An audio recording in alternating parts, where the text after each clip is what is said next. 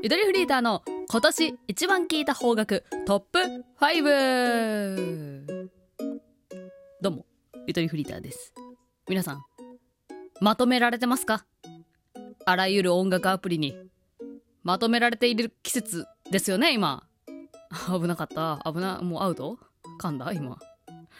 Spotify Amazon Music Apple Music いろいろミュージックアプリありますけど。私が使ってるのは YouTube Music ねえ Spotify Music は、えー実は今年の途中からちょっとまああの YouTube Music に乗り換えてですね。はい。でこの YouTube Music の、えーゆとりフリーターさんまとめみたいな。あなたが今年最も聴いたアーティストはみたいなやつですよ。なんか最近のすごいねなんかあなたの聴き方ってなんかこういう感じですとかアップテンポな曲が好きですねみたいなグラフみたいなのさ出たりとかさ結構ほんと細かくなんかフィードバック来てましたね。あれ見るの楽しいね。はい。ということで今回は、えー私の趣味全開、えー私が今年最も聴いたと YouTube ミュージックに言われた、えーそのランキングを発表します。でついでにね私の好きな曲こんなんなんでみんなよかったら聴いてくださいっていう不況の回です。これ割とやっぱ人柄出るよね。で私もすごいなんか今年を振り返るのにすごいいいなと思った。やっぱあーこの曲聴いた時こんな風に感じてたなみたいなさ。ありません、まあ、好きな曲がずっと好きやけどね。はいというわけで発表していきましょう。え私が好きなあ好きな、まあ、好きだけど。もう今年最も聴いた曲第5位バックナンバー水平線。はい、えー今年もめちゃめちゃ聴いてましたね。これリリースされても2年ぐらい経ってましたっけ？だって今年ベルベットの歌出てって感じだもんね。水平線聴いてました。なんかねやっぱこの曲はすごいなんか私が聴くタイミングはいいことがあった時もこう嫌なことがあった時もこうなんか一旦リセットしてくれる曲っていうイメージがあってですね。なんかいいことがあるとねいい気持ちじゃん。でもなんか私同時にこうなんか調子にの乗りすぎると怖いなっていう風に思ってこう自分でもストップさせたいっていう風に思うのね。なんかそういう時になんか聞いたりもします。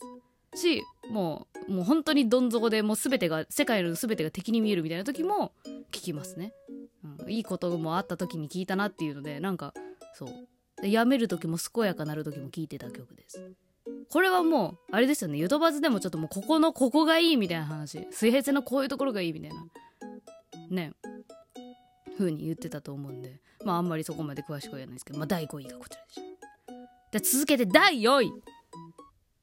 ザキノスケカシス。はい皆さんザキノスケさんご存知でしょうか？これもねゆとばず一回ね紹介させてもらったんですよね。これもねとか言っちゃった。こちらの方もね。えーザキノスケさんっていうのはあのザ・ファーストテイクっていうチャンネルのザ・ファーストテイクステージっていう企画があったんだよねこれ。あの再生数だけで見るといやもっとバズっていい企画だったんじゃないかと思うんだけどまああの小林右京さんの、ね、顔がいいやつは音楽をやるのはあのあれですよね。伝説になりましたけど、まあ、その動画残ってないんですよね。あのなんか総集編みたいになっちゃったんだよね。うん。でまあそこでエントリーされてたザキノスケさんっていう方がね私はこうもう採用しでちょっと見てたんですけど。でそのねまああのそのオーディション企画ではそのなんか一番優勝した方がまあねリリース音楽リリースできるみたいな。で全部なババックアップされるみたいなさ。感じだったんですけどまあまあザキノスケさんはそれには選ばれなかったんだけど決勝までは進んでて。でもあのちょっとまあツイッターをねそれからフォローしてずっとこう動向をね見てたんですよね。ファンとして。でもほんとやっぱあのうんほんと着々とこうでなんて言うんですかなんか FM ラジオ局の主催のライブに出たりとかもう本当に精力的に活躍されててもうねもっと有名だとしもっと有名だとしってずっと思って見て。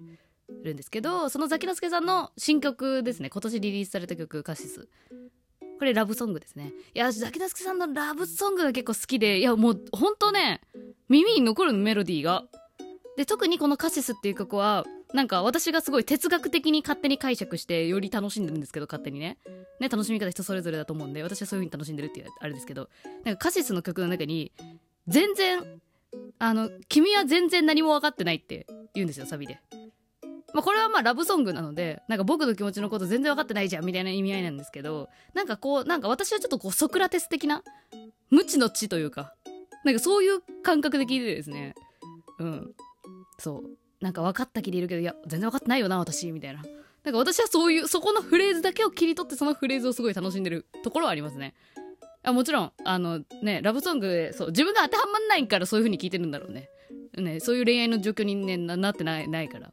そう男の子もてあそんだことないからさ。すごくいいです。はいそれ聞いてました。はい。では3つ目。3つ目がちょっと待ってああそうだそうだ3つ目こちら。クリーピーナッツ綾瀬生田リラバカ真面目。はいこちらが第3位。これあれだよね。あの確か「オールナイトニッポン」のなんか舞台かなんかがあってそれの主題歌だったんじゃないかな。ちょっとそこをごめんなさい。ちょっとあやふやなんですけど私はもう楽曲としてすごい好きになってめっちゃ聴いてました。まあなんかあれですよね。ちょっとストレス溜まってる現代社会人みんな共感しそうな雰囲気がありませんあれ。うん。もう私はなんかこのなんですかねフリーターなんでね社会の歯車に、まあ、回る時もありますし回らない生活を送ってることもありますけどもう基本平日休みだったりするからね。でもそういうの関係なくなんでしょうね。なんかうんなんか忙しいなってなんかわーってなった時に聞いてました。繰り返し、うん、あと生田リラの声やっぱいいよね。やっぱいい。いやもうやっぱさ今さこのランキングには載ってないんですけどあの「機動戦士ガンダム水星の魔女」の夜遊びの主題歌。めちゃめちゃ良くない？祝福。私あれマジで泣くんだけど。水星の魔女も見てるから込み込みで。あれエアリアルっていうさあの主人公のあのあのガンダムエアリアルって言うんですけどそのエアリアルの目線の曲らしいのね。そのはい。これなんか水星の魔女の話になっちゃうね。そうエアリアル目線のそのやつでねなんかアニメのさ振り返り会でさマフィア梶田さんがさなんかあのそうがあのメメイン MC でなんか振り返る回が「水星の魔女」の途中であるんですけどもう人気すぎて。でそうそこでもねマフィア梶田さんが言ってたけどもうこんなに解像度高い主題歌はもうそんなないと思うっていう風に言ってる時にあそうそうそう思ったそう思ったみたいな、ね、全然ガンダム今まで見てなかったのになんかはい。ミーハーなんで楽しんでます。はい。話それちゃいました別の曲になっちゃったね。はい。じゃあ続いて第2位。バックナンバー。ベルベットの歌。はいもうねさっきちょっと言っちゃったねなんか。あ言っちゃったなって思った部分あったけど。ベルベットの歌ね今年2番目に聴いてました。いや2番目なんですよ。だから1番がいるってこと。ではい。ちょっとまあベルベルベットの歌ねはしょりますね。もうもう言わずもがな本当にもうあの、泣きソングですね私の中では。泣きソング。散歩のなんか夕方絶対聴く曲って感じ。うん。じゃ第1位発表します。多分今までゆとばずあんまり言ったことなかったと思うけど第1位は有利をあの優里さんの「うお」っていう曲があるんですよ。えー、ひらがなで「う」にちっちゃい「お」で「うお」っていう曲があってこれ一番聴いてました。これ自分でもちょっと意外だったんだよね。そう。あこんなに聴いてたかって。うんびっくりしちゃった。えー、ゆうりさんといえば多分世間的にはやっぱドライフラワーとかだよね。そういうそのラブソングね。かくれんぼで有名になってそれのねはいそうドライフラワーとその2つしか出てこんかった。もっともっとたくさんあるし。まあもちろんあの全部聴いてるんですけど「レオ」っていう曲あるじゃん。あのワンちゃんの曲ワンちゃん目線の曲。あれ本当に泣いちゃうから私あんまり聴けなくて。本当に泣いちゃう。本当に弱いのそういうなんかワンちゃん系。実家の犬に会いたくなるから。そういう楽曲ももちろん素晴らしいんですけどあの私はね優里さんの「ピーターパン」っていう曲が好きでそのちょっと夢を追いかける系ソング。なんか、ね、少年漫画の主人公っぽい熱さがある。ああいうあの系統が好きで。で「うお」っていう曲もそっち系なんですよ。そう。なんかうんそうそう。そうなんです。盛り上がる系というか結構熱い感じでですね。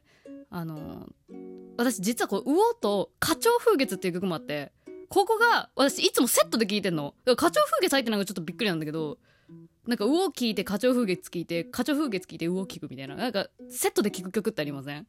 ここセットで聴いててでどっちも好きなんですけどまあまあ「うお」が1位なんでそこの話するとこの曲のね好きな歌詞があってあの「僕は僕がなりたい僕になると決めたのさ」っていう歌詞があるんですよ。僕は僕がなりたい僕になると決めたのさっていう。でそこが特に刺さってですねあの一番聞いてたのが多分今年の5月朝日新聞ポッドキャストさんの方にゲストで出させてもらったんですよね。それに出る前にめちゃめちゃ聴いてるのこの曲。そう。なんかあれ出る前ってなんか何の質問されるか事前に分かってるからどういう風に回答しようかなって自分の中でシミュレーションするのね。ででそのちょうどその出た企画の内容もそのポッドキャスターとして音声配信について語ってくださいっていうような感じだからさこうなんか自分のこう生きがいを話すわけよ。でなんか変なこと言いたくないとやっぱずっと残るものだししかも相手の番組の方に残るものだし。だから本当にちゃんと考えて本当に自分が何を思ってるか考えて喋りたいなって思った時にやっぱこの曲を聴いてそのそうなんか何を喋ろうかなっていう時にさ僕は僕がなりたい僕になる時にああこうまあそうそうそう。なんか自分を出していけよっていう感じにすごい後押ししてくれて。うん。ごめん花鳥風月ともごっちゃになってるかもしれない、うん、ここにちょっと近い近い感じがあってですね。花鳥風月の方だと好きな歌詞が「あざとく賢く風穴開けてやれ腹の底眠るお前を聞かしゃいいぜ」っていう。もうここ私ここ一番今年のテーマだったかもしんないあざとく賢く風穴開けてやれマジ勝つじゃんそれが一番。風穴ってすごいかっこよくないですか？もうビューンって言って穴パーンって開けるみたいなイメージ。